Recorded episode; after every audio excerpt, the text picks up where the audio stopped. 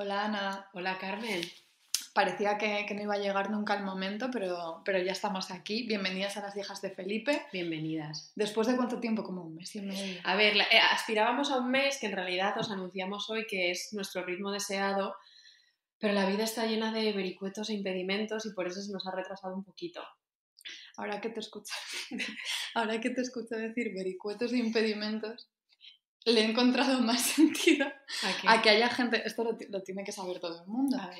Hay gente que pensaba al empezar a escucharnos nuestros primeros episodios que Ana y yo éramos monjas. A ver, igual a ver, siempre hemos dicho que hablamos como muy a ver, podríamos ser monjas perfectamente. De hecho, mira, me lo, planteo. que bueno, ¿de qué vamos a hablar hoy, Carmen? Ah, no, perdón, perdón. ¿Qué has comido, por Dios? No podemos empezar a hablar de eso sin decir que hemos comido hoy. O sea, ¿Qué has comido? Cuéntame. Yo he, comido muy bien, eh, la verdad, pero gracias a mi madre, todo hay que decirlo. Hoy he comido con mi madre. Mi madre ha hecho un salmorejo espectacular y después lubina al horno. Joder, qué rico, la verdad. ¿Tú qué has comido? Pues yo he comido con mi madre también, que ha venido eh, aquí a mi barrio y hemos comido en una terracita de un japonés que está muy rico y tiene un menú. Y yo he comido, no sé cómo, creo que se llama como chirasi o algo así, es como el arroz con el pescado crudo encima y alguitas y, y amame y sopa miso, mm. así que súper rico también. Satisfecha. Súper satisfecha. Bueno, pues entonces ahora ya sí. Eh, vamos al tema. ¿De qué vamos a hablar hoy después de tanto tiempo, por fin? Cuéntanos. Bueno, a ver, para introducir el tema de hoy, eh, si te parece bien, voy a empezar haciendo una confesión personal. Porque tú sabes mm, que, últimamente eh, me pasa una cosa, a veces, no siempre, pero muy a menudo me pasa que mm, por las noches sufro una cosa que se llama, y esto lo sé gracias a Isa, nuestra, nuestra querida Isa, eh, una cosa que se llama en inglés Revenge Bedtime Procrastination y en español creo que se llama eh, Desvelo en Venganza. Esto básicamente consiste en que eh, tienes, sientes que no has tenido control sobre tu día por lo que sea, porque estabas trabajando, por, por lo que sea, y entonces no te quieres ir a dormir porque se acaba el día y sientes que mañana es otra más, entonces te pones a qué? A perder el tiempo buscando cosas absurdas, entreteniéndote Pero todo queda. Mm, depende de que, cuáles sean esas obsesiones absurdas. El caso es que últimamente me he obsesionado con la predicación evangélica. y entonces, eh, el otro día me topé con un vídeo mm, de un señor. Eh, os vamos a dejar aquí un, un, un trocito. Esto es una infiltración satánica. Cuando vemos mujeres, el espíritu de Jezabel siempre busca un hijo de Dios y un cargo jerárquico o alguna posición para poder influenciar acorde a sus propios beneficios y lo que sean las circunstancias para su provecho personal en su momento. Es perversa, es mala, es hechicera y se dedica a la brujería. Alucinante. Sí.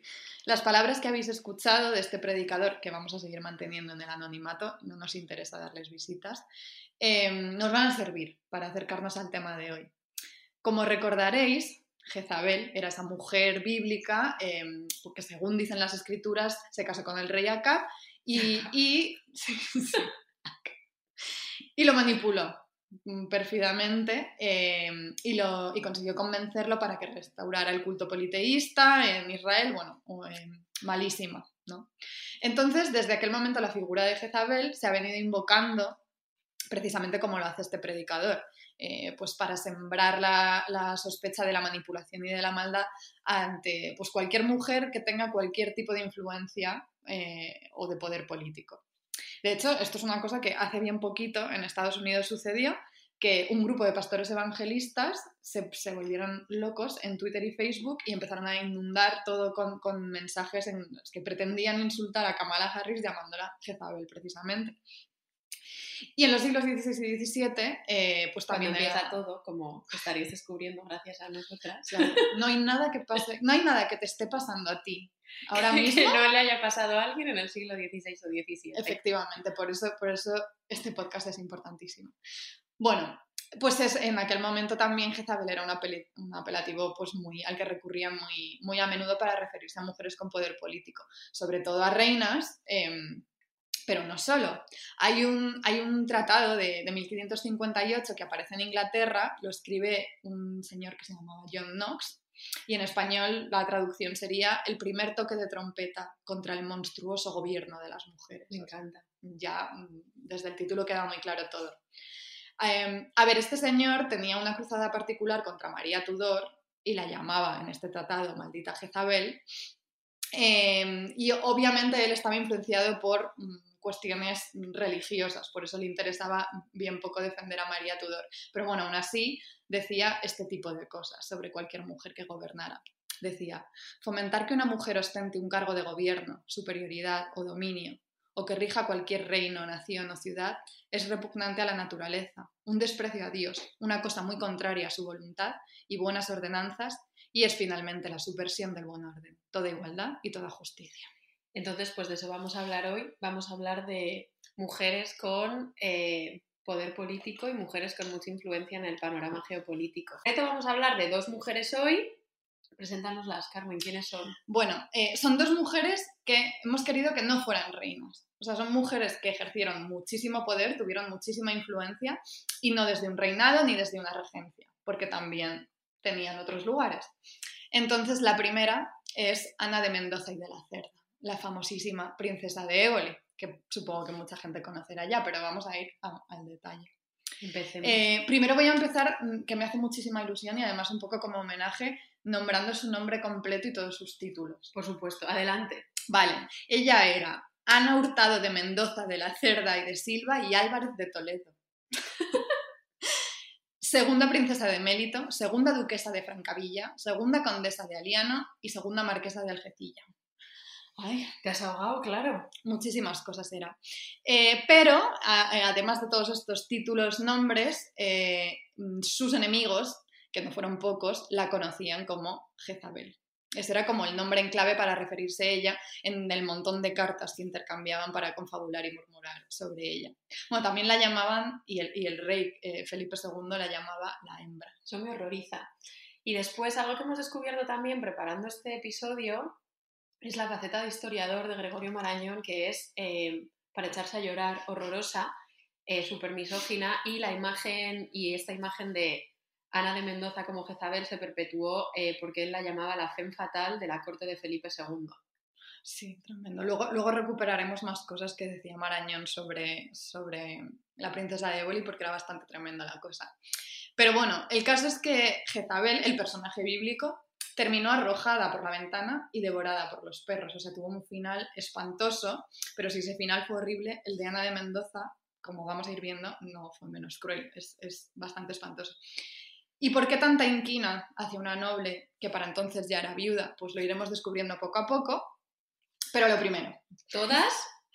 esto es muy importante. Todas ahora mismo, eh, estés haciendo lo que estés haciendo, estás, estás ahora pochando una cebollita, estás tendiendo la ropa, lo que estés haciendo, para, vete al buscador de imágenes, tu buscador de imágenes preferido, y teclea Princesa de Éboli. Vale, Ahora seguimos. seguimos. ¿Qué ves? Bueno, pues probablemente estés viendo el retrato más conocido de la princesa, que lo hizo eh, Alonso Sánchez Coello, que lo hemos mencionado ya bastantes veces, creo, en otros episodios, porque era el pintor de cámara de Felipe II. Y autor del cuadro de Las hijas de Felipe. Claro, eso es. Entonces es alguien importante en este podcast. Bueno, pues en este retrato más famoso de ella aparece pues vistiendo esa gorguera de abanillo espectacular, ese pelo enjollado y recogido en ese tocado alto y tiene sobre todo, y esta es la señal de identidad, el inconfundible parche en el ojo derecho. Yo me acuerdo cuando tenía como, pues no sé, 21 o 22, durante mucho tiempo fue mi foto de perfil de Facebook, cuando aquello se usaba, eh, porque me pareció siempre como guapísima y súper seductora. Igual soy Gregorio Marañón, sin saberlo. Es que, a ver, y tanto que era seductora, las cosas como son. De hecho, una vez eh, Antonio Pérez, del que ahora hablaremos más, que era el supuesto amante de la princesa, hubo un momento cuando él estaba en Francia en que le preguntan que cómo una mujer tuerta podía ser tan bella como se decía, porque obviamente tenía fama más allá en, en- en muchísimas partes. Y entonces él respondió, juro a Dios que si hubiese tenido dos ojos, hubiese quemado todo el mundo. El mejor piropo que te pueden decir. Imagínate. Bueno, pues en parte creemos que es, es por esta apariencia pues, tan vistosa, tan singular, eh, que ha sido tan fácil encasillar este personaje no solo en aquel momento, sino a través de los siglos, en toda la historiografía, ¿no? O sea, siempre ha sido como muy irresistible y socorrido mm, vincular su apariencia mm, pues, como el carácter de una villana frívola y caprichosa. A ver, es caprichosa, caprichitos se daba. Pero nosotras nos damos caprichitos también. sí, eso es verdad. Eh, mira, en el caso de la princesa sabemos que por, por un inventario de bienes Sabemos que en su Palacio Ducal de Pastrana, que está en Guadalajara y se puede visitar. Tenemos que ir, Igual organizamos. Sí. Quien quiera que se sume. Eso.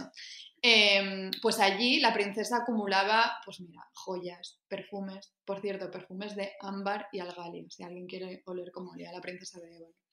Y sobre todo metros y metros de terciopelo, de tafetán, raso seda, o sea, todo tipo de telas así jugosas, uy, jugosas, lujosas, eh, para hacerse vestidos.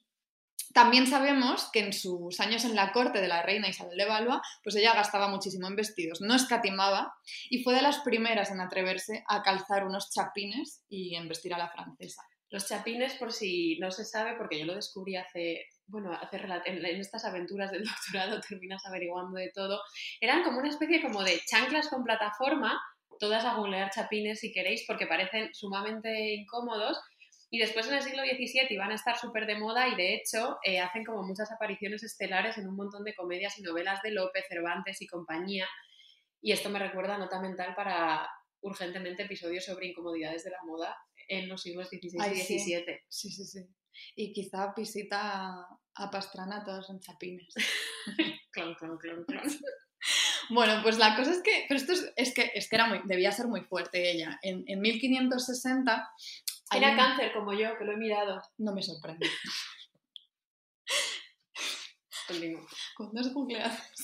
Hombre, me Bueno, claro. Vale. Eh, bueno, pues ya tenemos un dato más, que no, es poca cosa. Era cáncer y eh, influencer.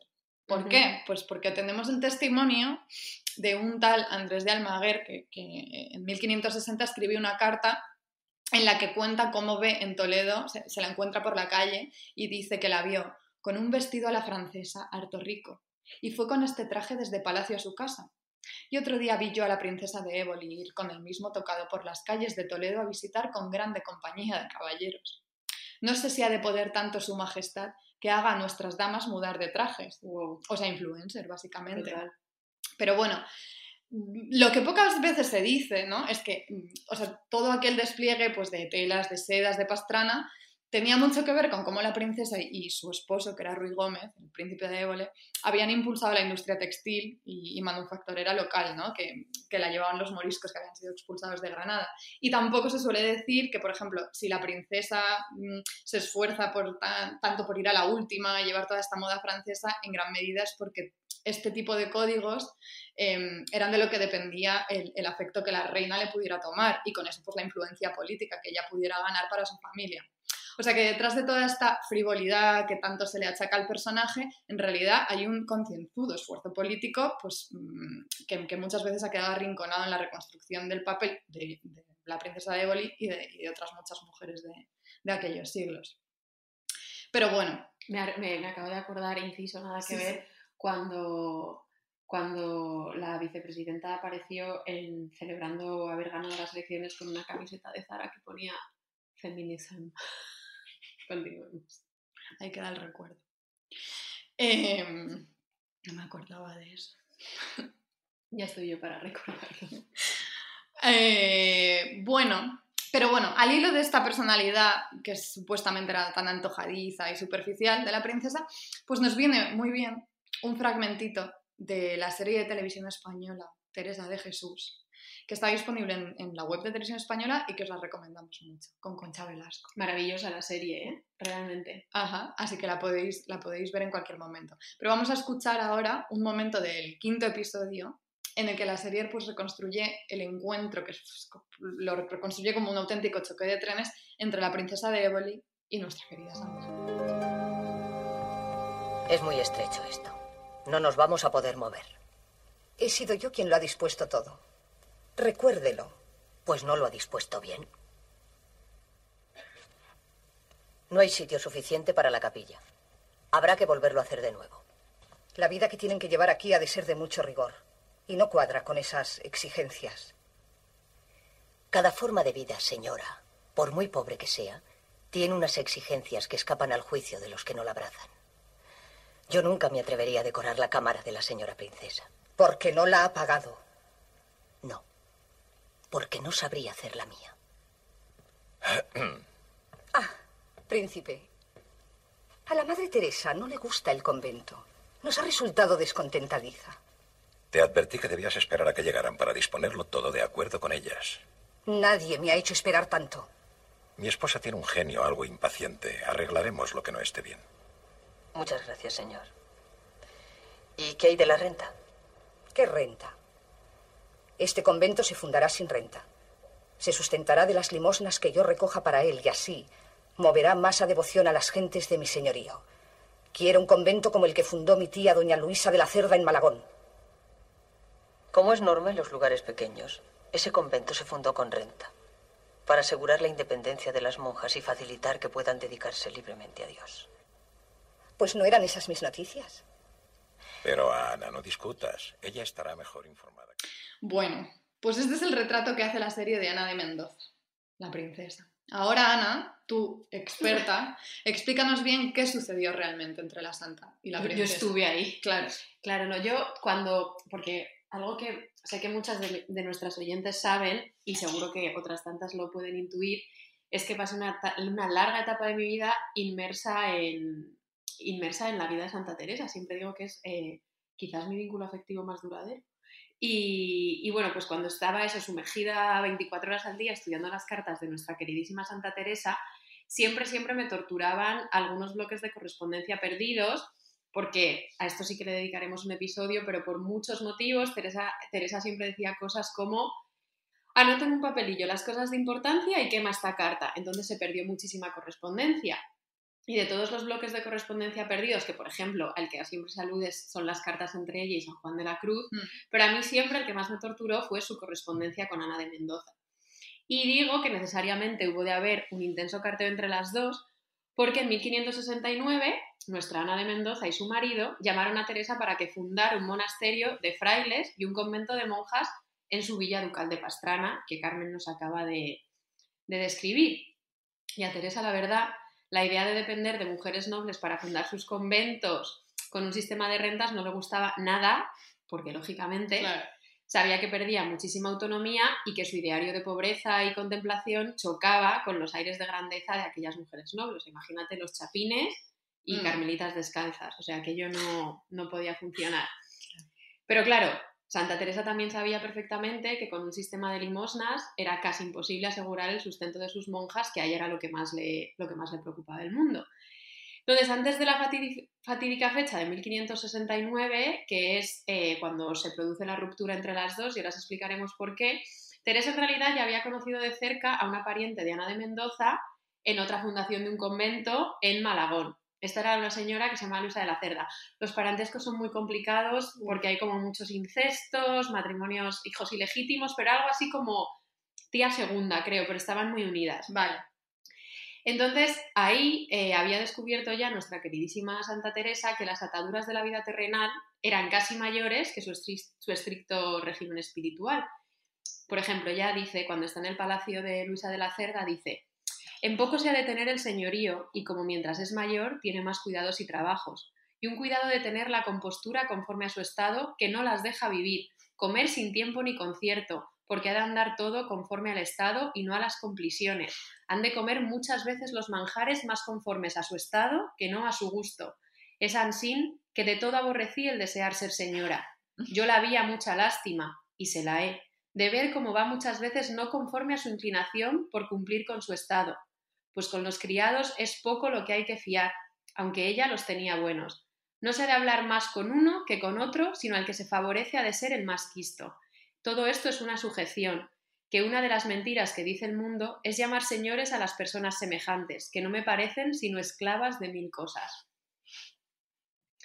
Entonces fue en este palacio de Luisa de la Cerda, que se debía parecer mucho a los lujos que, de los que hablábamos hace un momentito del palacio de Pastrana de la princesa de Éboli, Ahí fue donde la princesa de Éboli, Ana de Mendoza, probablemente entró en contacto con Teresa de Jesús y donde Teresa entró en contacto con ese mundo de manjares, ataduras, envidias y ostentaciones con el que no pararía de toparse a lo largo de su vida. Compresión.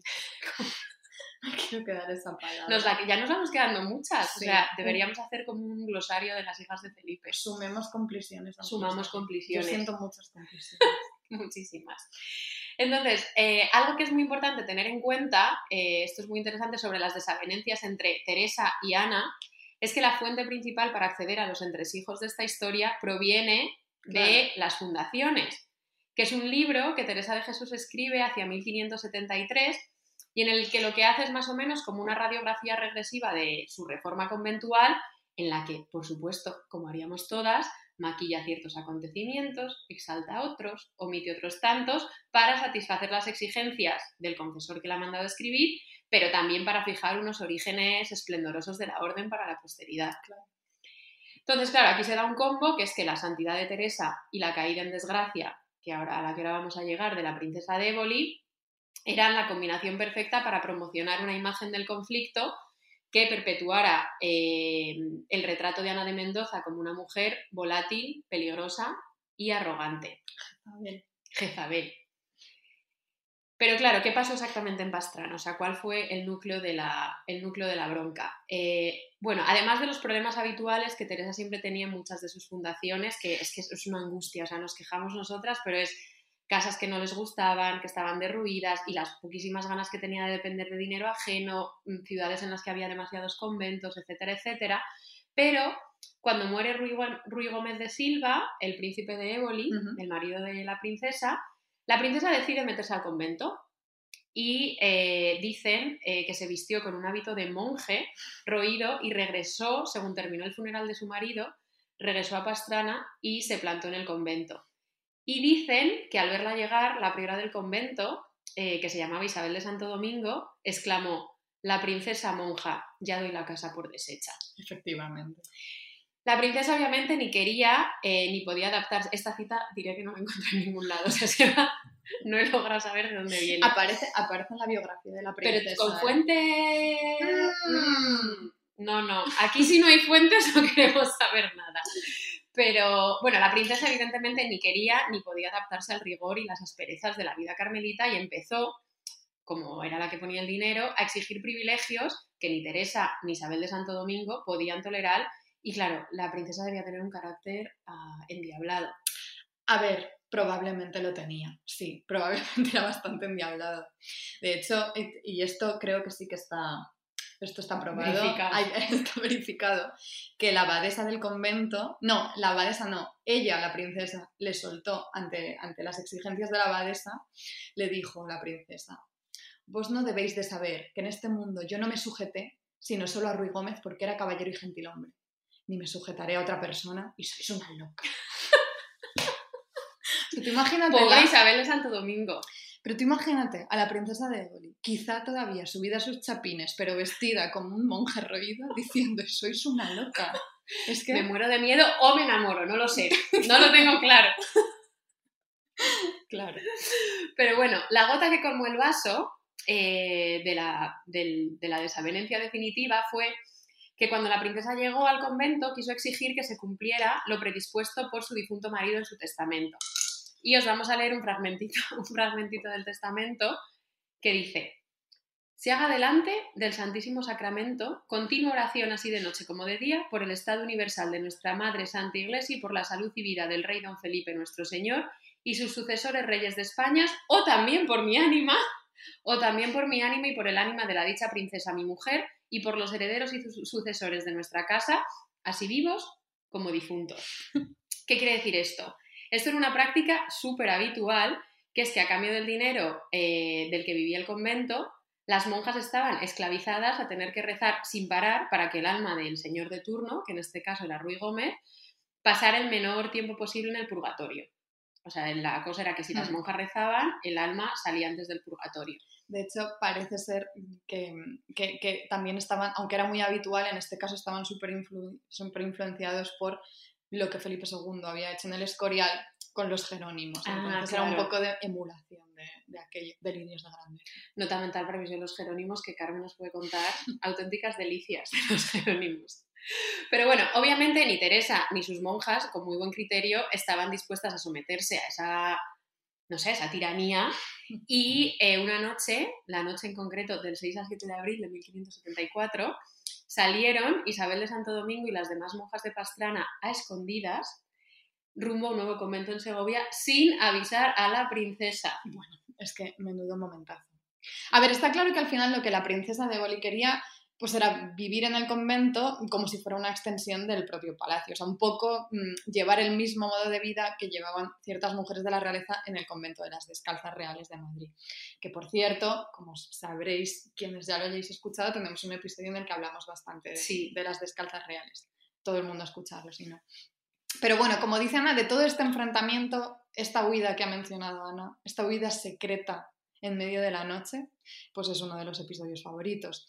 Porque es, es, que organizaron todo un dispositivo para escabullirse rápidamente, prepararon carros a cierta distancia para poder subirse todas las monjas, monjas por favor. salir corriendo para poder salir cuanto antes de la jurisdicción de la princesa.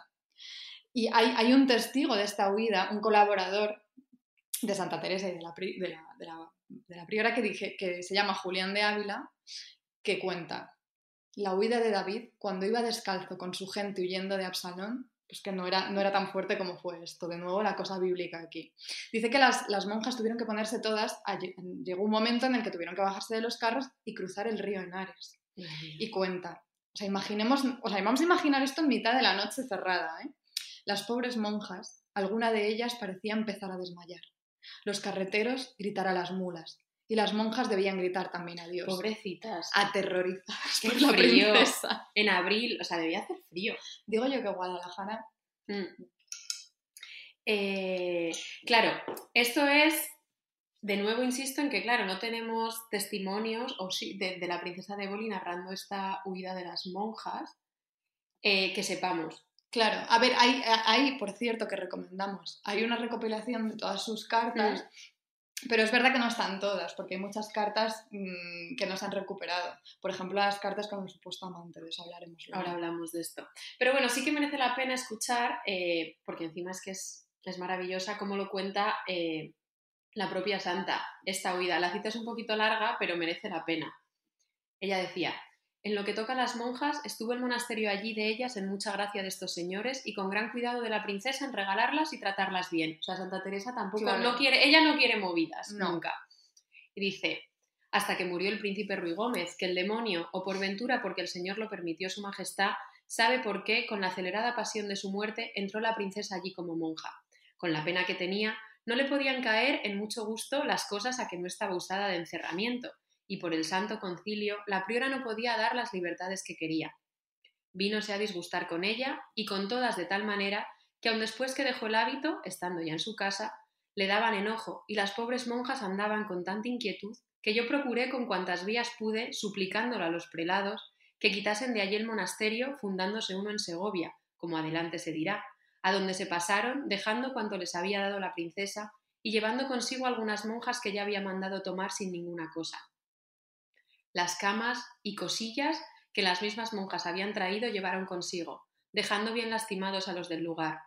Yo, con el mayor contento del mundo de verlas en quietud, porque estaba muy bien informada que ellas ninguna culpa habían tenido en el disgusto de la princesa. Antes, lo que, lo que estuvo con hábito la servían como antes que le tuviese. Solo en lo que tengo dicho fue la ocasión y la misma pena que esta señora tenía y una criada que llevó consigo que a lo que se entiende tuvo toda la culpa. En fin, el señor que lo permitió.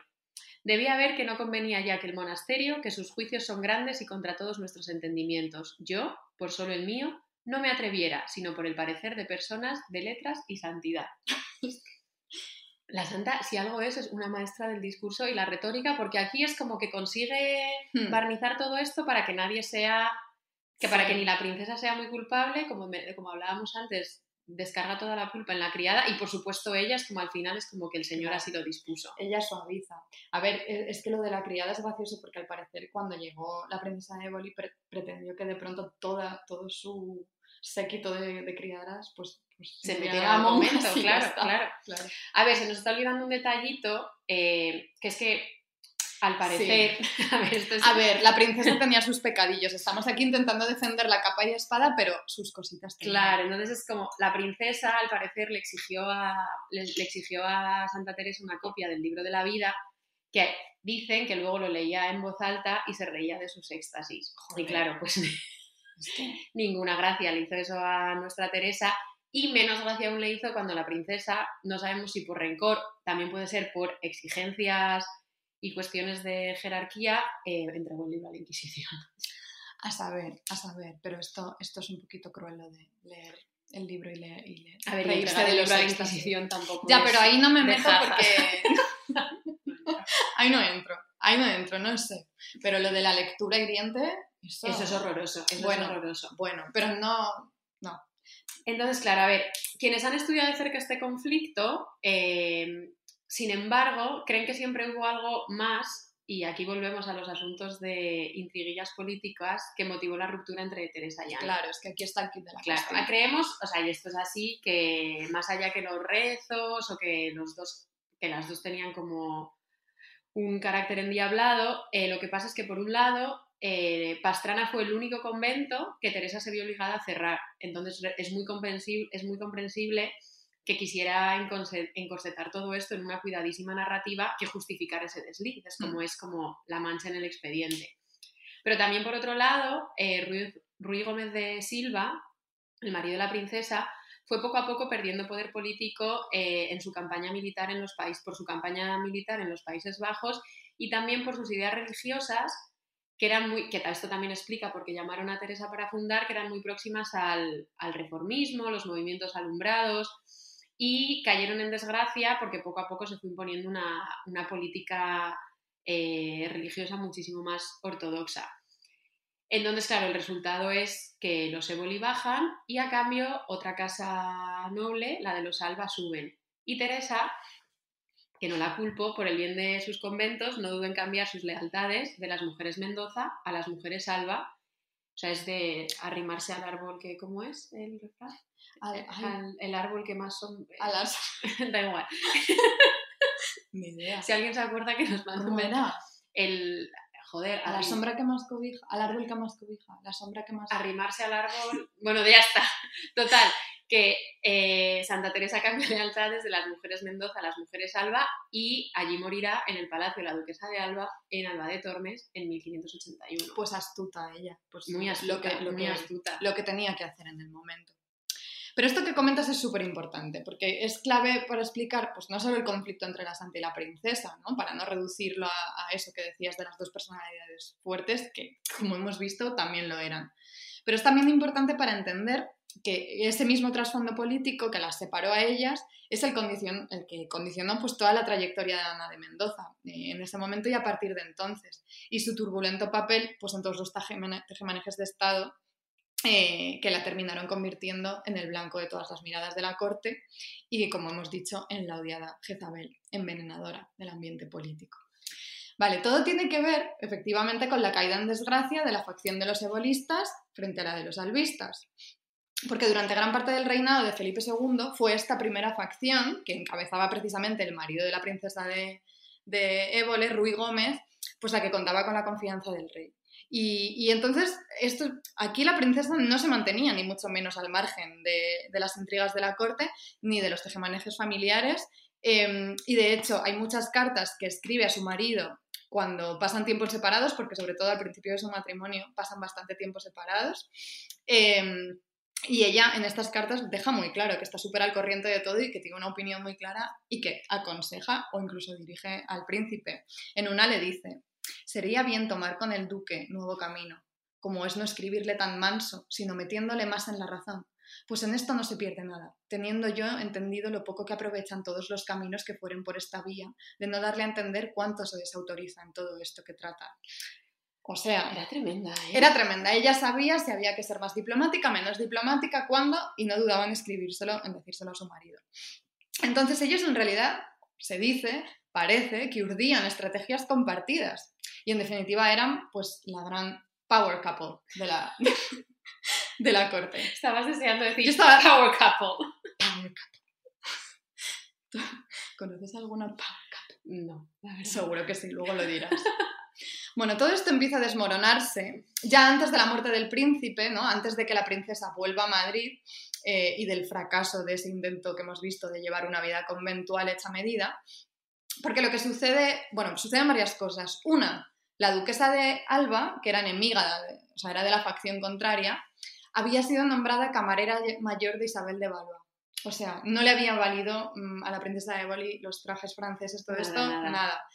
Eh, y peor todavía que esto, frente a esta política de, bueno, paz y relativa tolerancia que defendía la facción ebolista de Ruy Gómez, al final el duque de Alba había conseguido persuadir al rey de que iniciara una política más agresiva y bastante sanguinaria en Flandes. Aún así, el declive de la situación personal que empieza a partir de este momento para la princesa, durante mucho tiempo se atribuía pues eso, al temperamento indómito. Eh, en lugar de buscar como razones, pues no sé, que tuvieran que ver con sus apuestas políticas, que podían ser más o menos acertadas, tener más o menos suerte.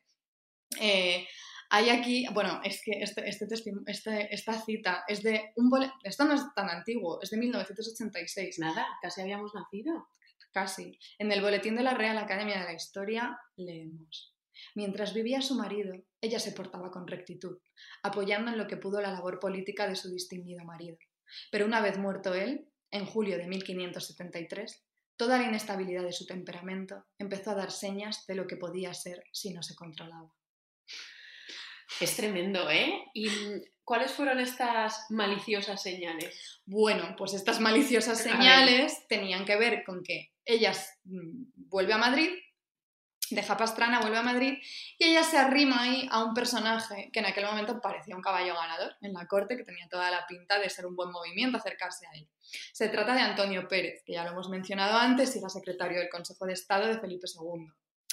¿Qué queremos decir con que Eh, Eso. se arrima. Bueno, esto es muy discutible, claro, porque aunque las habladurías de la corte, pues básicamente daban 100% por sentado que, que tuvieron, que tuvieron y que tenían un romance ilícito, hay que recordar que ella era viuda y él casado, eh, en realidad no hay forma de confirmarlo porque, y aquí salen otra vez las cartas, las cartas que, que le mandó a Antonio Pérez, la princesa, nunca se han encontrado.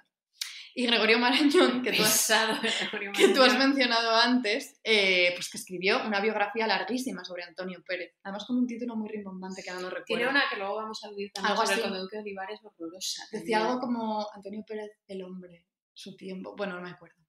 Eh, bueno, pues en este libro tan tremendo, él como que niega la existencia de ese romance eh, y habla solo de las ansias de poder de la princesa, como que lo embaucó. A ver, deleitanos, ¿qué decía Gregorio Marañón? Dice, ya he dicho lo de lejos que le venía a doña Ana el ímpetu imperativo. Bueno, él- es que tenía un bisabuelo que era cardenal y a eso se refería a él. Dice, es evidente que fue este, y no la lujuria, su pasión capital. Mientras estuvo casada con el habilísimo y prudente Ruy Gómez, éste la mantuvo en la penumbra, aunque es seguro que desde ella actuaba como costilla sabedora de los secretos del marido, tirando cautamente de los hilos de la influencia del cónyuge. Después, en su avidez de poder, exacerbada por la viudedad y por el fracaso de su monjío, se abatió como un azor sobre el, sobre el fatuo Antonio Pérez. No hay duda, pues, de que Pérez cayó, por vanidad y por su vacilante instinto, bajo el dominio feudal de Doña Ana, y que juntos hicieron un tinglado de granjería. Anotar palabra tinglado de granjería. sí. Tinglado de granjería nos gusta también. Cotizando la influencia que daba a Pérez su posición y su conocimiento de los secretos de Estado. Bueno, Hay algo en la prosa esta horrorosa de Gregorio Marañón que me cautiva. Ya lo he dicho, ya está. Bueno, por eso lo estamos citando en realidad, eso lo redime un poco, pero es que lo que él sostiene eh, eh, es que para él es inconcebible que realmente Antonio Pérez se interesara sexualmente por una mujer que para entonces había tenido ya tantos partos. O sea, esto, esto lo dice. Pero bueno, como no tendríamos ni por dónde empezar con este tema, lo vamos a aparcar. Eh, el caso es que, que- que hubo un escándalo y el escándalo comienza porque Pérez al parecer entraba y salía de la casa de la princesa a todas horas. Y aunque era un amigo de la familia, pues esto le montaba sospechas. Y además intercambiaban regalos y empezaron a compartir abogados, prestamistas, procuradores, o sea que mm, parecían un matrimonio nuevo. Era como una nueva power couple, pero que esta vez salió mal. Y aquí vamos a hacer una pausita con una canción que nos ha parecido eh, que perfectamente Antonio Pérez se la podría estar cantando a la princesa de Éboli. Atención a la letra, ¿eh? Imaginemos que de la fuente es Antonio. Le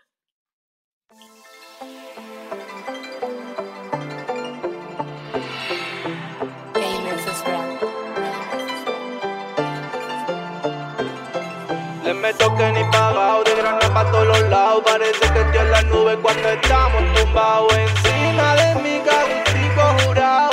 Guapa, esto es pa' bailarlo pegado. No eres la choza, si acaso un poco caprichosa. Pero eres discreta, eso me gusta, no cantosa. La rosa es muy bonita, pero no se la regale. Le gustan las anoki, ella quiere varios pares. Encima de mí, a ella le gusta estar. Cuando estoy con ella, me creo un superstar. Tenemos conflictos que luego los resolvemos. Y es que somos diferentes, desde los noventa y pico. Vivo deseando de tener un niño bonito. Te quiero por encima de mil billetes de cien. Y que además de bonita me cuenta el dinero bien. Le meto que ni pagado de grana pa' todos los lados. Parece que estoy en la nube cuando estamos tumbados encima de mí. Agustico jurado, guapa. Esto es pa' bailarlo pegado. No vendo humo, no.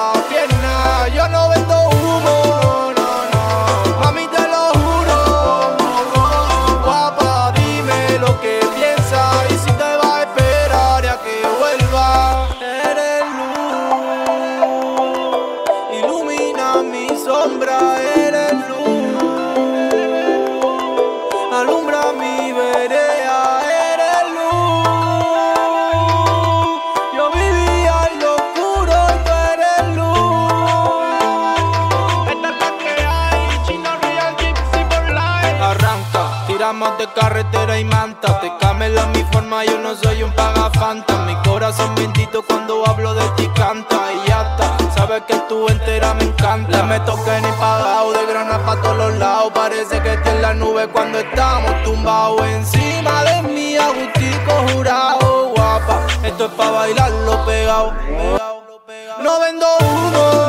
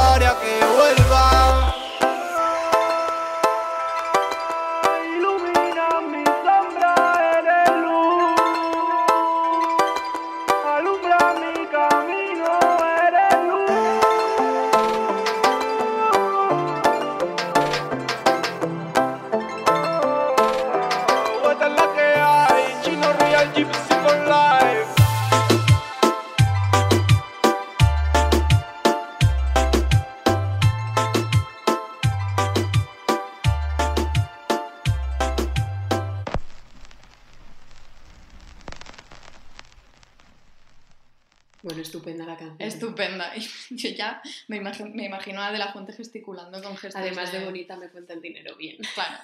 Bueno, eh, en estos chismorreos de la corte ¿no? se refieren a menudo a ellos como la Jezabel y consorte, ¿vale? Eh, y se los acusaba de negociar pues, con secretos del Consejo de Estado, básicamente hacían tráfico de influencias, ¿no? Pero bueno, eh, durante, un durante un tiempo aún así conservaban el favor del rey, em, porque seguían, eh, seguían liderando esa facción ebolista que Ruy Gómez había encabezado, y durante un tiempo Felipe II estuvo pues, a favor de esta facción más templada, porque la estrategia de brutalidad del duque de Alba había sido un poquito desastre. Eh, entonces, quizá por miedo, eh, es que claro, y aquí entonces Antonio Pérez hace un movimiento un poco extraño. Quizá tenía miedo a que el rey cambiara de opinión y empezara a enviar pues, más armas y dinero a, a Juan de Austria, su hermano, que era quien estaba gobernando los Países Bajos. Quizá por ese miedo a que el rey cambiara de opinión, Antonio Pérez lo convence de que su hermano está tramando a sus espaldas un ataque a Inglaterra. No, no, pues escucha la movida. Esto es como cuando de pronto te entra una neura y tú estás convencidísima, ¿no? Me Pues, pasa. ¿Verdad? Pues eso pasa, ¿no? Le dice, no, no, no, no, es que tu hermano se va a pasar a Inglaterra, quiere atacar, se quiere casar con María Stuart y convertirse en rey. A ver, entonces, eh, aquí lo que sucede es que cuando el secretario de Juan de Austria, que se llamaba Juan de Escobedo, llega a Madrid y va a verse con el rey a explicar un poco las cosas, a explicar pues, que las cosas no son así, eh, Antonio Pérez se pone un poco nervioso y, y lo acusa de ser pues, el artífice de toda la traición, de supuesta traición del hermano. Y entonces, parece ser, porque esto es un punto un poquito oscuro en la biografía de Felipe II, pero parece ser que convence al rey de que hay que asesinarlo directamente. No hay medias tintas. Hay que asesinar a, a Juan de Escobedo. Eh, también, ¿por qué Antonio Pérez también está interesado? Bueno, Juan de Escobedo era uno de los que más estaba diciendo que había algo escandaloso en tanto en la relación que tenía con la princesa como en ese tráfico de influencias. Bueno, en fin. Es un episodio muy oscuro, del que quizá nunca llegamos a saberlo todo, los detalles de hasta dónde llegó la implicación del rey, la de Antonio Pérez y la de la princesa de Éboli. Pero sí sabemos que, que hubo intentos fallidos de envenenamiento, incluso en la casa de la princesa, Es ¿eh? No, no, muy, muy, muy, muy truculento. Y que hay un episodio tan novelesco, un poco casi tan novelesco como la vida nocturna de las monjas de Pastrana. Porque también en plena noche, un 31 de marzo de 1578, Juan de Escobedo sale de casa de la princesa, porque había sido invitado a cenar, y se aleja, nada, se aleja una manzana y de pronto de la nada aparecen seis hombres y lo apuñalan. Y muere. Sí. Qué destino, ¿eh? Claro, Esa vida sí que estaba llena de peligros. fíjate. Tú y yo no hubiéramos durado nada. Absolutamente Nada, nada. nada, Yo no, esta- no, nada. yo no habría llegado. Menos mal que hemos nacido cuando hemos nacido. Sigamos. Sigamos. Desde el, desde el confort de estar vivas.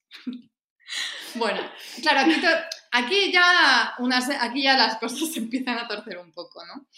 Porque muere Juan de Austria un poco más tarde ese año y Felipe II pues tiene acceso a toda la correspondencia de su hermano y descubre, mm, bueno, que Antonio Pérez igual había exagerado un poquito las pretensiones de su hermano, ¿no? Y la implicación del secretario, tal. Entonces, al principio parece que no pone en marcha, no pone muy en marcha la persecución, no azuza demasiado la búsqueda ni el castigo de los asesinos, en parte porque su margen de maniobra era un poquito limitado teniendo en cuenta que él, al parecer, había estado bastante implicado. Bueno, eh, el caso es que seguía habiendo gente en la corte que se, que se encargó de seguir alimentando eh, pues, su creciente aversión hacia Antonio Pérez y la princesa por las maquinaciones compartidas. Ma- eh, Mateo Vázquez, uno de sus secretarios, Me de hecho, esto. eh, decía, en una carta decía, tenemos sospecha de que la hembra es la levadura de todo esto. Buah, Me encanta, me encanta. ser la levadura de algo, estar ahí detrás fermentando todo. Bueno, eh, entonces aquí ya, y nos vamos a poner un poquito más, un poquito más serios, solemnes, porque empieza la etapa más cruel en la vida de Ana de Mendoza. Felipe II la detiene y la encierra sin juicio en el Torreón de Pinto, y la verdad es que para lo que ella había sido, pues pasa unas condiciones bastante inhumanas. Eh, pierde el control de sus bienes, todo. Más adelante se suaviza un poquito el encierro mm, y se queda como en una suerte de arresto domiciliario en el Palacio de Pastrana, pero sigue teniendo una vigilancia súper férrea, le quitan el poquito de poder que le quedaba, que tenía que ver pues, con administrar su hacienda, la de sus hijos, casarlos, gestionar matrimonios, pues eso a ella le daba la vida, pues se lo quitan. ¿Y dónde estaba Antonio Pérez mientras todo esto sucedía? De rositas. Claro. No, es que, bueno, a ver, él primero se escapa, se escapó al Reino de Aragón, estuvo allí un tiempo, bueno, acabó enredado como en una revuelta contra Felipe Menudo, II. qué, qué menudo liante. Y no, no se querían quedar en casa esta gente. Bueno, pues de allí huyó también. Bueno, el caso es que al final termina sus días en París. Y en Francia publicó sus relaciones, que de hecho fueron un auténtico bestseller en toda Europa, en las que él daba su versión un poco, bueno, su versión, su verdad de todo lo sucedido. Y al rey, pues obviamente no lo dejaba en muy buen lugar. Eh, entonces, además, claro, colocaba a la princesa de Evelyn en una situación muy comprometida, porque ella mm, seguía, seguía en Pastrana, seguía al alcance de la mano del rey. Eh, en su prólogo a las relaciones, dice, con muchísimo sentido del espectáculo, Pérez dice, porque he entendido que la pasión anda tan cebada contra mí que aun la sombra me persigue, me he resuelto de descubrirme. Dejen la sombra. He aquí la persona bien al descubierto. Bueno, Menudo performer, ¿eh? vamos a ver, tan al descubierto no, Antonio Pérez, porque estás en Francia, utilizas un seudónimo que era Rafael Peregrino y, y- y has dejado a, a- a tu compinche Pobrecita, ¿eh? tirada en Pastrana, a muchos kilómetros de distancia. Más adelante, de- en, en este mismo prólogo, muy civilino, dice que yo poseo muchos secretos para advertimiento de príncipes. No parezca amenaza esto, que no lo es. Bueno, evidentemente lo era. Y ante la sospecha de que la princesa le seguía ayudando económicamente en su vida, o quizás simplemente por venganza, pues lo que fuera, Felipe II mandó tapiar las ventanas y las puertas de los aposentos de Éboli en Pastrana, que se quedó encerrada con su hija a merced de, pues, de la comida miserable que le pasaban los carceleros por un torno que instalaron. Es horroroso. Esto, te lo decía antes, que quizás un día cuando tengamos un momento un poco darks, que los tenemos, lo que pasa es que cuando grabamos siempre nos ponemos de un sorprendente buen humor, pero quizás podamos grabar un episodio como de muertes tristísimas de mujeres en los siglos XVI y XVII, porque me acuerdo, Carmen y yo, el primer año del doctorado, tuvimos un seminario entero de un semestre sobre Sor Juana Inés de la Cruz, la poeta mexicana. Y siempre, y me acuerdo que lo pasamos muy mal porque yo siempre creí que, que ninguna muerte de esa época podía darme más tristeza y desazón que la de la pobre Sor Juana, que acabó, parece que sin sus libros y arrasada por una epidemia de peste en su convento de Jerónimas. Ese final es horrible. Es horrible, horrible. Sí, a ver, eh, pues sí, horrible. Y el de la princesa Éboli también. De hecho, hay, hay algún momento escabroso de ese final en el que, por ejemplo, ella, ella tiene, pues, tiene las piernas hinchadísimas, como de retener líquidos, hace pis negro, cosas horribles y pide que, que le dejen, que pueda venir su médico a verla y no le dejan, ¿no? O sea, cosas tortura, básicamente. El caso. em, es tan tan horrible este final que cuesta mucho pensar que no se trate de un castigo ejemplar, porque hay quien dice, esto no lo hemos mencionado, pero existía también como la leyenda de que todo tenía que ver con que Felipe II estaba celoso del romance de la princesa y Antonio Pérez porque él mismo había tenido algo con, Antonio, con la princesa. Con Antonio Pérez. Bueno, Nunca a saber. sabes. A ver, yo no creo en esto. Pues No, no Fel- con Felipe. No lo sé. Felipe es inquietante. Inquietante sí, pero... Nuestro padre. No sé, el, el- el caso, pa- parece que hay algo más que, que una venganza aquí, parece que se trataba pues, de un castigo ejemplar. Y de hecho hay historiadores que defienden que el rey lo que buscaba era mostrar su autoridad sobre, no sobre, sobre la princesa, sino sobre todo un grupo de mujeres que eran nobles, viudas, poderosas, que, que tenían pues, cierto margen de maniobra para controlar su hacienda, gestionar patrimonios o incluso llegar a, inmiscuir- a inmiscuirse pues, con mucha audacia en contiendas políticas como hizo la princesa. Y hay una carta anónima que explica así el reciente encarcelamiento de la princesa. Dice, ha parecido acertado y conveniente para que se sepa que hay justicia para mujeres, aunque más principales sean y libres. O sea, un escarmiento. Total y absoluto. En fin, pues esta, este fue el, final horroroso y súper tétrico de la princesa de Éboli. Y es cierto que, porque esta no es la única vez, eh, y Felipe II optó con no poca frecuencia por este tipo como de castigos ejemplares. Y es cierto que ha pasado a la posteridad como un monarca, pues ese monarca inflexible, de rostro hierático. Si Felipe II era así, su hijo y su nieto, pues no van a destacar precisamente por la misma solemnidad. Y algo ya habíamos anunciado de esto en nuestro episodio sobre el boom del ladrillo barroco, a escucharlo si no lo habéis hecho. Eh, habíamos mencionado ahí bastante sobre la ineptitud de Felipe III para lidiar con asuntos de Estado y los consecuentes tejemanejes del duque de Lerma. Felipe IV, de quien creo que hemos hablado menos en general en los episodios, Ya hablaremos. ya hablaremos. Es un personaje que, que a mí, no sé a ti, pero a mí me suscita cero unidades de simpatía Cero. y se dejó absorber por el conde duque de Olivares hasta que una conspiración de mujeres, las palabras de nuevo del pesadísimo de Gregorio Marañón, propició su caída. Y entre esas mujeres estaba una monja maravillosa que se llama María Jesús de Agreda y de la que os vamos a hablar ahora. Ay, eso, no debería hacer aplausos en, en- en el. No pasa nada. Eh, por favor, si alguien tiene ideas de cómo mejorar nuestra calidad de sonido, que nos 911, que nos llame. para pedir ¡Ayuda! bueno, antes de meternos de lleno en este episodio, María Jesús de Agreda ya nos atraía mucho, pero no podíamos ni vislumbrar lo jugosa que era realmente su historia. Pero bueno, antes de entrar, eh, algo que nos vuelve locas de los procesos de beatificación, que por qué piensan que somos monjas, Claro. algo que nos enloquece de los procesos de beatificación y canonización es que siempre había un paso en el que se pedía a las y los testigos que describieran físicamente a la interesada. Entonces me encanta el reto eh, de tener que describir tan minuciosamente el aspecto de alguien y es algo que deberíamos plantearnos. Sí, yo creo que un día deberíamos dedicarnos a describirnos la una a la otra. Perfecto, me parece estupendo. Pero bueno, para que intentad cerrad los ojos ahora y así dicen que era María Jesús de Agreda según una de sus compañeras de convento.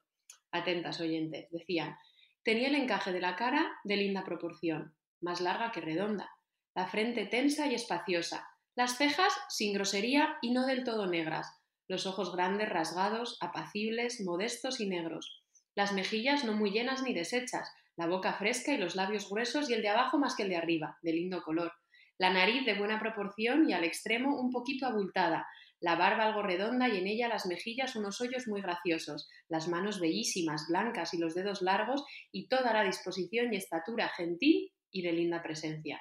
Bueno, era una perita en dulce, María Jesús de Agreda. Totalmente. Las cejas sin grosería. Qué cosa más difícil encontrar ese equilibrio. Hablemos de cejas, porque eh, tengo que confesar que Carmen hace relativamente poco me llamó y me dijo que estaba yendo a un sitio a hacerse un diseño de cejas. Me encanta esto de tengo que confesar una cosa tuya, Carmen.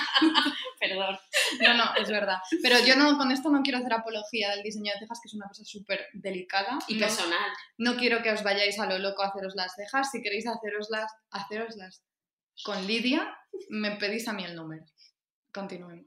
Continuemos. ¿Quién, le iba- quién nos iba a decir que íbamos a emparentar a quien te hizo el diseño de cejas con María Jesús de Agreda? Lidia María Jesús de Agreda, pues perfectamente. Pero bueno, para situar un poquito a María Jesús de Agreda, antes de contaros por qué era una lince de la geopolítica, eh, os la situamos. Ella nace en 1602 en un pueblito diminuto de Soria que se llama Agreda y ya hemos hablado en otros episodios de que las biografías y geografías de las monjas visionarias muchas veces parecen calcos unas de otras y la- em, muy a menudo tienen el modelo de, de la vida de Santa Teresa.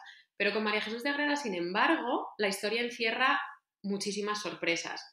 Porque lo que sucede es que en 1615 sus hermanos, todos ellos, se ordenan franciscanos y su madre tiene una revelación divina donde le es comunicado que ella debe transformar su casa en un convento. Oye, pero es que me están dando muchísima envidia todas estas mujeres que se ponen a fundar conventos. Yo también he tenido una revelación. Yo quiero fundar un espacio. Igual este es el próximo Lo dejamos objetivo. caer que nos lo estamos planteando. Objetivo hacernos- de las hijas de Felipe. hacernos emprendedoras. Eso es. Bueno, la madre de María Jesús de Agreda tiene la revelación y si tienes la revelación así se hace. Claro. Entonces el padre se mete a franciscano con sus hijos y María Jesús, su madre y su hermana, bajo la invocación de la Inmaculada Concepción, que eso también da mucho para hablar, fundan un convento en, el, en la que había sido su casa familiar. Entonces, bueno, de María Jesús de Agreda se podría hacer como un podcast enterito porque eh, además de esta historia tan extraña, es la autora de tratados místicos súper elaborados. El más famoso es uno que se titula Mística Ciudad de Dios, que se hizo, y ella, además de escribir, se hizo célebre por su don de la bilocación. ¿Qué era esto? Bueno, a monjas bilocadas, otra palabra maravillosa, sin duda tenemos que dedicar un episodio. Pero bueno, María Jesús de Agreda se hizo sobre todo famosa porque en 1630 un tal Fray Alonso de Benavides, que era el provincial de los franciscanos en Nuevo México, apareció por Madrid un buen día diciendo que cuando había llegado a aquellas tierras tan remotas se había topado con las poblaciones indígenas ya catequizadas por la tal María Jesús de Agreda que jamás había salido de Precisamente. jamás había salido de su convento. ¿Qué te crees tú? Pero ella lo explica, o sea, ella no, ni corta de perezas, ella dice, paréceme que un día, después de haber recibido a nuestro Señor, me mostró su majestad todo el mundo y conocí la variedad de cosas criadas, cuán admirable es el Señor en la universidad de la tierra. Mostrábame con mucha claridad la multitud de criaturas y almas que había, y entre ellas cuán pocas que profesaban lo puro de la fe, y que entrasen por la puerta del bautismo a ser hijos de la Santa Iglesia. Es que tengo voz de catequista, quizás. Quizá. Entre tanta variedad de los que no profesaban y confesaban la fe, me declaró que la parte de criaturas que tenían mejor disposición para convertirse, ya que más su misericordia se inclinaba, eran los de Nuevo México y otros reinos remotos de hacia aquella parte. Entonces ella pues se biloca y Ella se y- biloca. ella, ella se y se fue allá a catequizar. Entonces, claro, con todos estos antecedentes es más que comprensible que el pusilánime de Felipe IV se encaprichara con conocer a María Jesús de Agreda. Y en 1643 Felipe IV aparece en su convento cuando eh, Sor María tenía ya 41 años de edad. Eh, y aunque en persona solo se vieron tres veces, Perdón, tenía ya jovencísima. jovencísima, No en la época no no para la tanto, época. en la época no tanto, Ahora pero mismo me has cocido. no. Y aunque en persona solo se vieron tres veces, eh, las otras dos fueron en 1646, se conservan más de 600 cartas entre ellos, hasta que los dos mueren en el mismo año, en 1665. Entonces, en la correspondencia, y ahora veremos el sinfín de entresijos que se escondían tras la escritura tan afanosa de María Jesús de Agreda, la monja se echó encima la nada fácil tarea de convertirse en protectora del destino de la monarquía, que en ese momento no estaba en su mejor momento porque se encontraba bueno, pues en uno de sus puntos más aciagos. Había guerras en Europa, sublevaciones en Cataluña, Portugal, Aragón, el descontrol, que ahora hablaremos tras la caída del conde duque de Olivares, en fin, horroroso. Entonces, para algo, eh, eh, hemos encontrado una cita que creo que eh, simboliza muy bien el, el revuelo, como que alrededor de Felipe IV había como un revuelo profético que todo el mundo andaba dando indicaciones de lo que podía pasar o no pasar en forma de, en forma de profecías. Y Felipe IV, muy aturdido siempre, escribía, algunos religiosos me dan a entender que tienen revelaciones y que Dios manda que castigue a estos o a aquellos y que eche de mi servicio a algunos. No se enteraba de nada. De nada, de nada. Ya, bueno, de hecho tenemos que decir que Felipe IV en realidad no fue el primero de su familia que se vio envuelto en todo este asunto de las profecías políticas. Algún día hablaremos, no hoy, pero algún día dedicaremos tiempo a hablar del increíble caso de Lucrecia de León. Nos encanta. Que era una, pues una dama mm, de la corte de Felipe II que empezó a tener sueños proféticos y, y con muy buena cabeza empresarial, pues empezó a venderlos. Eh, el caso es que en bastantes cosas acertaba y supo predecir, por ejemplo, lo de la, la derrota del Armada Invencible. Ese detallito sin importancia. Ese detallito sin, sin, importancia, la derrota del Armada Invencible, ella lo vio venir. Pero bueno, le, haremos justicia en otro momento. Me están dando ganas de que nos hagamos eh, expertas, nos empecemos a acercarnos a Felipe VI a profetizar algo. Deberíamos, lo hacemos. Venga. bueno, volvamos a María Jesús de Agreda. El caso es que eh, ella también empezó a tener este tipo de visiones proféticas de las que vamos a hablar ahora y por supuesto eso y la bilocación le, le causó muchos encontronazos con la Inquisición y un interrogatorio de más de 80 preguntas donde entre otras cosas la acusaban que con sus viajes espirituales ella había roto el voto de clausura. O sea, que, señora, ¿qué hace usted en Nuevo México? ¿Dónde va volando? Entonces, María Jesús de Agreda no duda en reconocer su angustia, recordando además que había otra célebre monja franciscana, que se llamaba Luisa de Carrión, que por esos mismos años eh, estaba sometida a durísimos interrogatorios. Y María Jesús de Agreda escribía, cuando me acuerdo de los trabajos que ha padecido la Madre Luisa y la religión por un confesor que tuvo, me hace temblar y temer. Vivían aterradas, aterradas. Em, bueno, todo esto, la vida de María Jesús de Agreda y, la de Luisa de Carrión y todos estos conflictos de los que hablábamos, básicamente lo que pasaba es que aquello estaba todo manga por hombro hmm. y en los avisos de José de Pellicerito Bar, que eran como el Twitter de la época, en 1640 se recoge un testimonio súper sobrecogedor de un labrador que se había atrevido a increparle al mismísimo Felipe IV. O sea, y él así lo cuenta José Pellicer, para que nos hagamos una idea de cómo estaba, de cómo estaba el patio le dijo, en la encarnación, el miércoles de la octava del Santísimo, yendo su majestad acompañando la procesión, se le puso delante un labrador, cuyas voces oí yo, y le dijo estas razones. Al rey todos le engañan. Señor, esta monarquía se va acabando, y quien no lo remedia arderá en los infiernos. El rey miró hacia el señor almirante y dijo que debía de ser loco. El hombre replicó que la locura era no, no creerle, que allí estaba, que le prendiesen o le matasen. Bueno, la crisis nacional era flagrante, como nos demuestra este pobre labrador anónimo de aquella época, y poco a poco eh, el buen hacer de la reina Isabel de Borbón, que era la mujer de Felipe IV, empezó a contrastar con la ineptitud de Felipe IV. No se nota absolutamente nada lo bien que nos cae Felipe IV, nos cae estupendamente, ¿verdad? Nos cae mejor o peor que Felipe II. A ver, Felipe II es eso, es que es, o sea, es un sujeto por el que no, no deberíamos sentir ningún tipo de simpatía, porque además, mira lo que acabamos de contar, tú la princesa de Oli, pero no sé, es como que tiene más sustancia. A mí es que Felipe IV como que me... Ya. No sé, nada, nada, nada. gusta. Entonces, bueno, en fin, cuando Felipe IV partió hacia Zaragoza eh, para intentar controlar eh, de cerca las sublevaciones de las que hablábamos, la reina llevó a cabo una labor impecable que la transformó en heroína del pueblo.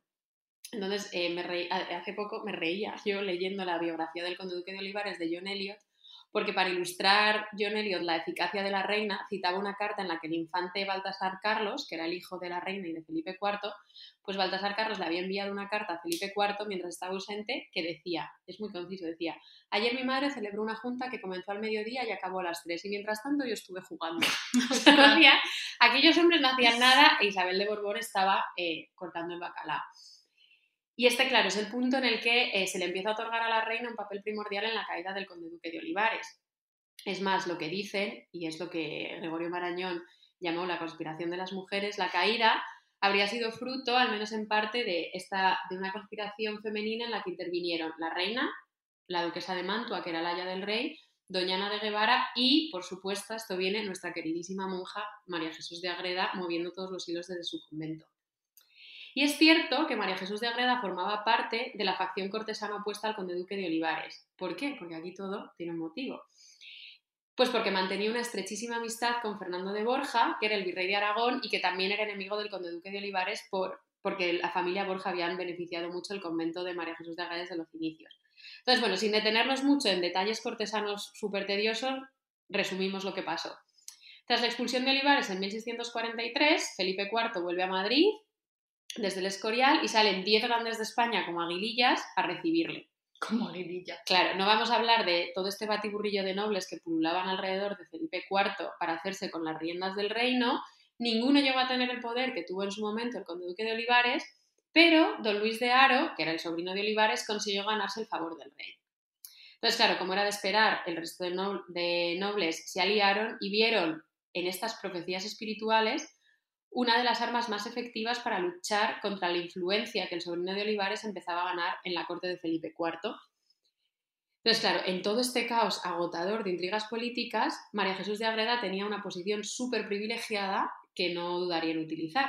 Porque, claro, Felipe IV había mostrado mucha confianza en ella y de esta manera las cartas que intercambiaban se podían convertir en, un, bueno, en una fuerte arma, arma de influencia que serviría para beneficiar a sus patronos de la familia Borja.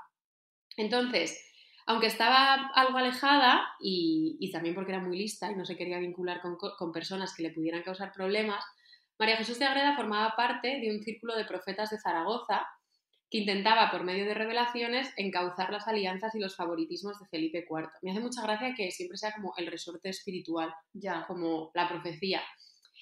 Pero si algo en medio de todo esto, si algo nos ha fascinado a María Jesús de Agreda son sus dobleces. Porque mientras que en las cartas con Felipe IV mantiene siempre una rigidez formal, actitud piadosa, solo se atreve como a resquebrajar en momentos muy puntuales que vamos a ver, con Francisco de Borja, que era su amigo, María Jesús de Agreda se muestra como un auténtico agente político que opina sin tapujos todo el rato sobre el destino del reino y que abandona su papel de monja y se convierte en un miembro superactivo del grupo de oposición a este don Luis de Haro.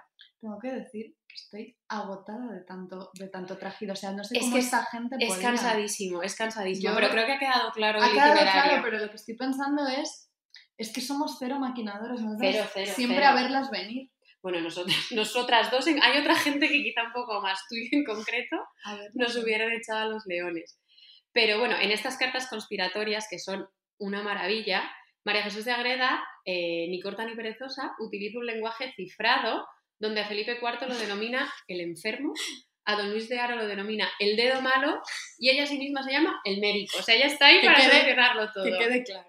Dice, por ejemplo, en una de sus cartas, dice, siempre me tienen crucificado los accidentes de aquel enfermo, y que sean tan mortales que viéndole matan los dedos malos, no los cure o los corte. El médico, o sea, ella, ha conocido el afecto del enfermo y la medicina última le ha sazonado mucho, y me aseguran con verdad que cuanto más fuertes son las medicinas, mejor las recibe, y que por acabar de una vez el médico se aventuró a que fuese la medicina amarga y no ha bastado. Esto de las cartas fibradas, Santa Teresa también lo hacía porque, claro, ahí te interceptaban todo, o sea, un- Claro. horroroso. Entonces, más que las cartas en las que María Jesús de Agreda se muestra ante sus aliados con la fortaleza y la influencia necesarias para moldear al monarca, a mí me encantan las cartas en las que aparece desesperada porque el pesado de Felipe IV es un inepto y no le hace ningún caso a sus consejos. Dice, nuestro enfermo continúa, yo estoy desconsolada porque declara el médico que teme muchos daños porque no se reparan y no hablar claro es tormenta del que desea la salud. Dice algo, pero el enfermo está inacto. Esa palabra y luego ya cuando ya no puede más, la pobre escribe, la poca disposición del enfermo me tiene muerta. Es que qué frustración, qué impotencia. ¿eh? Horroroso. E- Es el mismo tono así de impaciencia, de desesperación que tienen las cartas de la princesa Éboli también. O sea, esa- y supongo que muchas otras mujeres de, de aquel momento. O sea, que eran más listas que el hambre, como has dicho, y que tenían una idea clarísima de lo que querían hacer, lo que había que hacer, pero que estaban obligadas a utilizar todas sus armas de persuasión para que quienes podían actuar, ya fuera el rey, el marido o el hijo, pues les hicieran caso de una maldita vez. Todavía pasa a veces cansadísimo, cansadísimo. Entonces, bueno, pese a la comprensible angustia que le causa a María Jesús de Agreda que se inicien... Claro, porque lo que sucede es que empiezan a, iniciarse muchos procesos contra sus amigos, aliados, conocidos, y a ella le causa muchísima angustia porque sabe que puede caer en ese torbellino de venganzas y rencores, pero ella sigue intentando manipular las alianzas de Felipe IV. Entonces, claro, ella tenía una posición muy privilegiada porque haciendo uso de su impoluta, ima- impoluta imagen de monja mística, recordemos la bilocación y que había escrito sus tratados y demás, cuando el príncipe Baltasar Carlos, aquel que no hacía más que jugar, se muera en 1646, María Jesús de Agreda eh, recurre a su retórica visionaria para establecer mágicamente una reveladora comunicación con el príncipe. Atentas porque esto yo creo que es lo más fuerte de todo el episodio. La cita es larga, pero merece la pena para hacernos una idea del nivel de manipulación que lograba orquestar nuestra María Jesús de Agreda. Empieza a leer tú, Carmen, y te tomo el relevo. Venga, descansa un poquito, Venga. bebe un poquito de agua. A ver, atentas, ¿eh? Dice ella. Asistiendo a los divinos oficios, y en esta ocasión al tiempo de la misa de pontifical, se me apareció el alma de Su Alteza, Su Alteza siendo Baltasar, Carlos. en la forma humana que tenía, pero con las penas del purgatorio que padecía. Vile en la iglesia, en la región del aire, junto a la ventana de la tribuna, acompañado de su ángel, y me dijo, mi pobre padre tengo gran compasión, cual puedo tenerla ahora, conociendo que vive rodeado de tantas falacias, mentiras, dolos, traiciones y malas correspondencias de los que le habían de ayudar. Quisiera darle luz de esto, y que participara de lo que yo tengo, y de la verdad de lo que yo veo y a él le ocultan, porque conociera los peligros en que vive. Y sigue. Claro, sigue hablando Baltasar Carlos. O sea, esto es, hagamos una idea, esto es María Jesús de Agreda escribiendo lo que supuestamente Baltasar Carlos, que ya se ha Claro. muerto, le está diciendo. Entonces Baltasar Carlos sigue. Sor María, de mi muerte se vale Dios para enseñar la verdadera sabiduría y arte de gobernar cristianamente esta monarquía. Y unas de las razones por que el Todopoderoso anticipó tanto mi muerte en tan tiernos años fue porque el infierno había hecho unos conciliábulos contra mí, dando arbitrios para comenzar a perderme y divertirme con vicios y depravadas costumbres con que me hicieran indigno de la divina gracia y formaran un mal rey que gobernara sin temor de Dios. Y tenía ya el demonio elegidas y señaladas algunas personas por cuya mano ejecutase tan malos fines si la providencia de Dios no los hubiera atajado con mi anticipada muerte. Y si a la infanta, mi hermana, no la crían con temor de Dios y le dan personas que la encaminen y enseñen con todo cuidado, se puede temer que le suceda lo que a mí, porque la Casa de Austria ha sido elegida y señalada por Dios para especial amparo de la Iglesia y que por su medio se dilate la santa fe del Evangelio por el mundo. Y por esto la mira Su Majestad con especial amor, tiene singular protección de ella y la llena de bendiciones honorificándola con sujetos muy grandes y santos, y cada día recibe muchos favores de la mano del Todopoderoso, enviándole saludables avisos y consejos.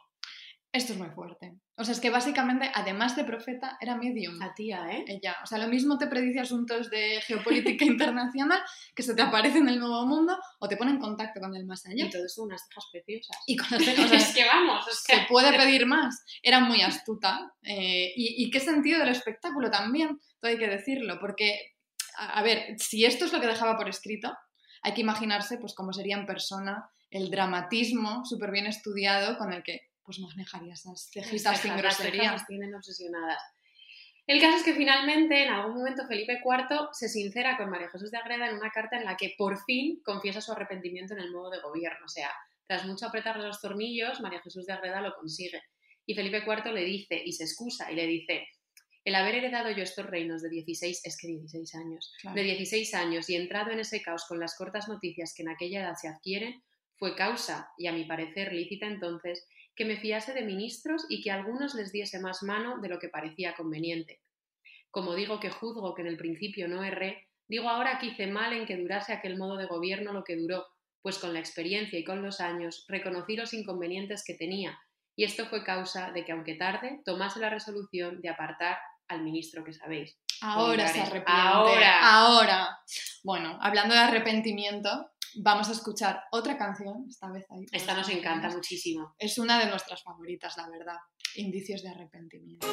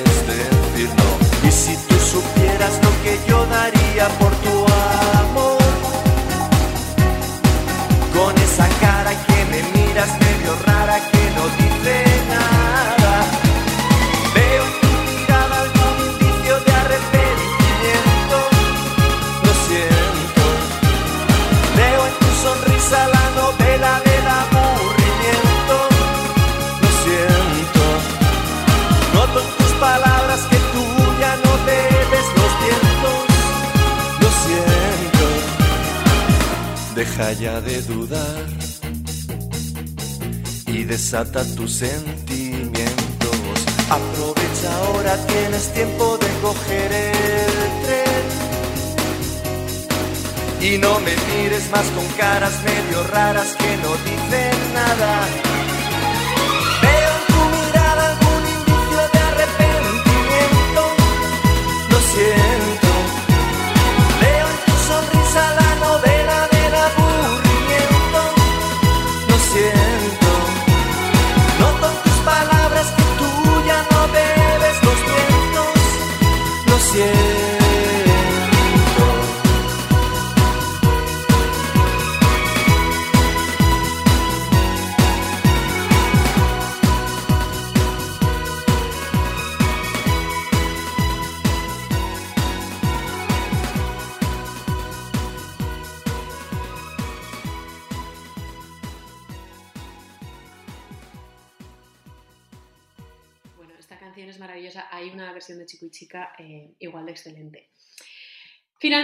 sucede? Pues en 1650 interrogan a María Jesús de Agreda por su supuesta implicación en, toda, en esa conspiración que quería desplazar a Luis de Haro. Y es verdad que desde entonces su correspondencia con Felipe IV sí que pega un viraje hacia lo espiritual, donde ya se abandonan las intrigas palaciegas y donde la monja solo pedía que se siguiera una ética de gobierno católica y que se fomentara la paz entre los príncipes cristianos. No pelearse. Sin embargo, es que ella seguía, es que no se cansaba. Una vez calmados todos esos años de revuelos e intrigas, María Jesús de Agreda, que ser cabezota, ahora miramos qué signo era, eh, volvería a desesperarse ante la desidia del rey, porque en 1661 a su queridísimo amigo Francisco de Borja le dice Bien cierto puede estar vuestra señoría, que me cuestan muchas lágrimas y suspiros y largos ratos de pena el proceder del rey y los trabajos de esta corona, y sobre todo la insensibilidad del rey, que parece una estatua de hielo. No es posible ponderar, ponderar lo que yo he dicho a este señor, y en la última carta me dice que si él hubiera hecho lo que yo le decía, no hubiera tenido los trabajos que han sobrevenido. Y con esta ocasión, Le he escrito cuanto a mi parecer era necesario y con grande fuerza y de esta carta no he tenido respuesta. ¿Sería Tauro? Son cabezones. A ver, lo vamos a mirar en un Los momento Tauro. porque lo necesitamos saber. Sí. Y así hacemos un respirito y nuestras oyentes también. María Jesús de Ágreda. Yo en realidad hago Los- esto por, por moda, porque a mí el horóscopo ni me va ni me viene. A ver. Eh, 2 de abril. Eso es Aries, ¿no? ¿Qué es eso? Si es que nosotros Que sabemos. yo tampoco lo sé. Nos vamos a perder oyentes con esto. No. A ver, todas Aries, como Santa Ah, sí, Teresa. Sí, sí, vale. Aries como Santa Teresa. ¿Son cabezones los Aries? Poquito. Bueno. Eh, en fin, que seguro que María Jesús de Agreda se libró de ser bautizada como una Jezabel, más gracias a su piedad y su entrega a la vida espiritual que a cualquier otra cosa, porque era eh, tremenda. Pero lo que nunca logró fue su canonización. No, Eh, estaba leyendo esta mañana que hace unos años ya la archivaron, ya dejen de dar la Hasta turra, aquí. que santa no va a ser. En fin, pues con esto nos quedamos, aunque no, sin siempre como volver al presente ajetreado, porque Carmen, como bien sabes, me fascinan y te fascinan las revistas del corazón. De hecho, que todas nuestras oyentes sepan que alguna vez hemos fantaseado con que si la vida académica no nos da de comer, nos encantaría lanzarnos a ser redactoras de Lola o de lecturas. A ver, tú sabes que este ha sido mi sueño de siempre. Siempre, Lecturas siempre. no sé. ¿El Lola? En Lola. De hecho, es que sería un sueño. Si nos está escuchando ahora mismo alguna redactora o algún redactor de Lola, por favor que contacte con nosotras. Daríamos muchísimo juego. Buah, te he contado que una vez conocí a un chico que trabajaba en el equipo de marketing de Lola. ¿Dónde? ¿Quién? Luego te cuento. Luego me cuentas. Pero bueno, sí. Total, que el otro día quebrándonos la cabeza pensando a, a quién podrían juzgar de, no nosotras, por supuesto, porque su realidad ante todo, pero a quién podrían juzgar de Jezabel en la prensa rosa española, Carmen, la verdad, dio un esclavo y era Corina Larsen. Uf, eh, a ver, Corina Larsen. Por episodios. Es que Corina Larsen es un personaje muy complejo, pero al parecer conoció al rey en una cacería. Esta gente que va a cacerías. Tremendo. Ahí, ahí deben de hacer muchísimos tejemanejes. Pero bueno, la cosa es que eh, ella está, o ha estado imputada, la verdad es que no sigo muy al día mm, en qué, en qué momento está su causa, pero ha estado imputada y mm, la cosa es turbia. Pero es muy fuerte porque la, la manera en que todo el mundo, pero especialmente algunos periodistas de la prensa del corazón, que luego escucharemos, hablaban de, de Corina Larsen, era básicamente eh, pues como una Jezabel que había embaucado al rey y que lo había llevado a una pasión desmedida, se había dejado llevar por la lujuria al pobrecillo y le había llevado pues, a hacer cositas. No nos, no nos meterán en la cárcel por esto. ¿Te imaginas que nos... Calla, como- calla, lo que nos faltaba. como la Como princesa, la princesa de. Éboli. No, porque... A mí eh, que no me tapien, no tapiarnos. no tapiarme. Pero escuchemos cómo describe la revista Lecturas a Corina Larsen y recordemos cómo hablaban eh, a finales del siglo XVI de la princesa de Éboli y reflexionemos sobre todo, llamamiento a reflexionar sobre todo lo que hay que cambiar. La revista Lecturas dice, ambiciosa, seductora, fría, elegante e inteligente. Así la consideran los que la conocen. Durante su infancia, veraneaba con sus padres en Marbella, donde se relacionaba con multitud de personas poderosas. A ver, ella, mm, personas poderosas siempre ha tenido a su alrededor. Y no estamos diciendo que no hiciera cosas, porque debía ser, debe ser tremenda, Corina. Pero que, es, que, es- que ha sido lista y que tiene un equipo, al parecer tiene un equipo. esto es, esto es una- un llamado a hola.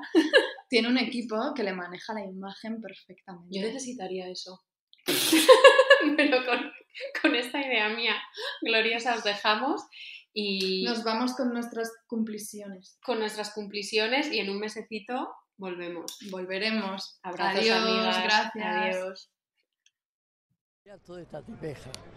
A mí lo que me preocupa es la situación del rey, que al pobre quieren echarle de casa. Eso es lo que me preocupa. Corina, Corina es una tipeja.